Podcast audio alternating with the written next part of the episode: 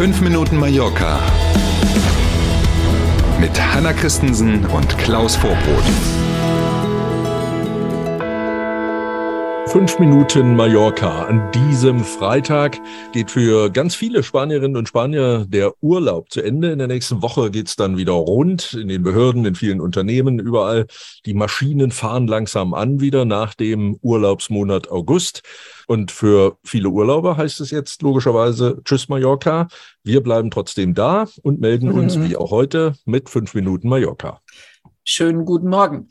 Das war vielleicht ein Hin und Her beim Thema Maskenpflicht in Flugzeugen in Spanien äh, gestern und vorgestern. Am Ende bleibt alles, wie es ist, oder Klaus? Das war in der Tat ein bisschen merkwürdig. Aus dem Verkehrsministerium in Madrid ähm, hatten einige Medien wohl eine Pressemeldung bekommen, die, nennen wir es vorsichtig, missverständlich war. Daraufhin wedelte es gestern am Vormittag Pressemeldungen lang hin. Die Maskenpflicht in Spanien wird abgeschafft und man orientiert sich da an anderen Ländern in Europa, war aber kein Land aufgegeben aufgezählt, offenbar.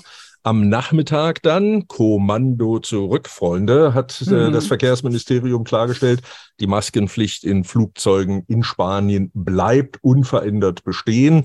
Der Unterschied zu Deutschland, hier reicht dann also in Spanien innerspanische Flüge, Flüge aus Spanien und so, da reicht dann die weiterhin auch die einfache OP-Maske, also so eine einfache medizinische Maske.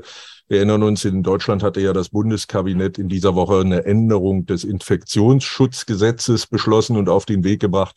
Und wenn das so durch den Bundestag geht, dann wird ab 1.10. ja für alle Flüge, die in Deutschland starten oder in Deutschland landen oder eben innerdeutsch unterwegs sind, wieder die FFP2-Maskepflicht. Das ist hier in Spanien nicht eine normale medizinische Maske, reicht aus, aber es bleibt bei der Maskenpflicht.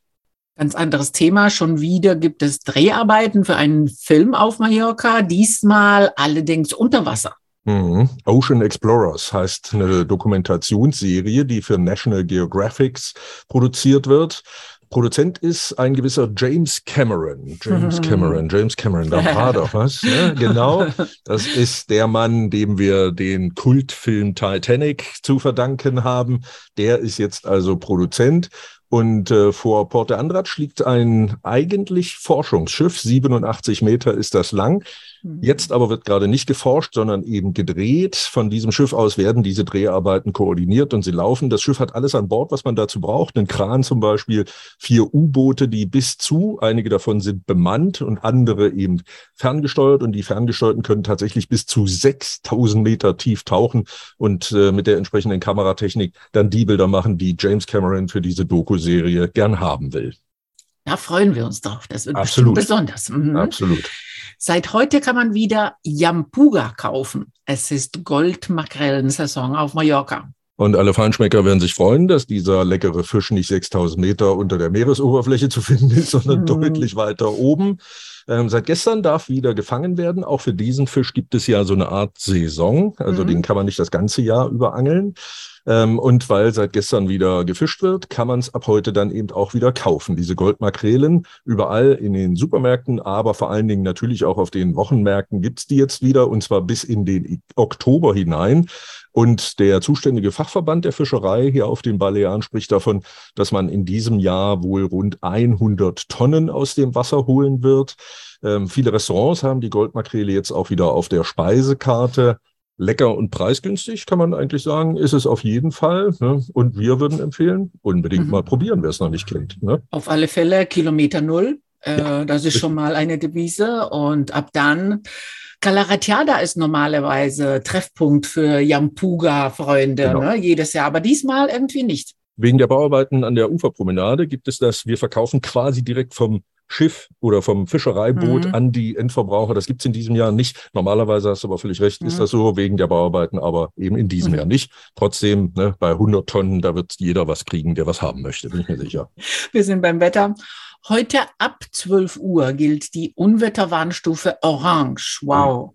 Der Wetterdienst warnt vor starkem Regen und Gewittern nun äh, in fast allen Teilen der Insel. Die Temperaturen bleiben allerdings bei rund 30 Grad.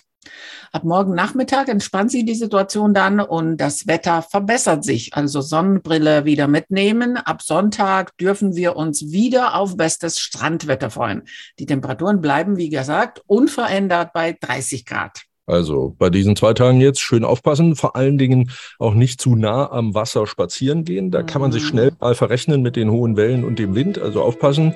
Und dann sagen die Wetterfrösche in der Mittelfristprognose, dass die Temperaturen so um die 30 Grad und Sonne satt, dass uns das auf jeden Fall durch den September noch erhalten bleibt. Toll. Freuen wir uns drauf. Ja, Jetzt erstmal schönen Freitag, lassen sich die Goldmakrele schmecken. Wir sind Montag wieder da. Schönes Wochenende bis Montag um sieben. Tschüss.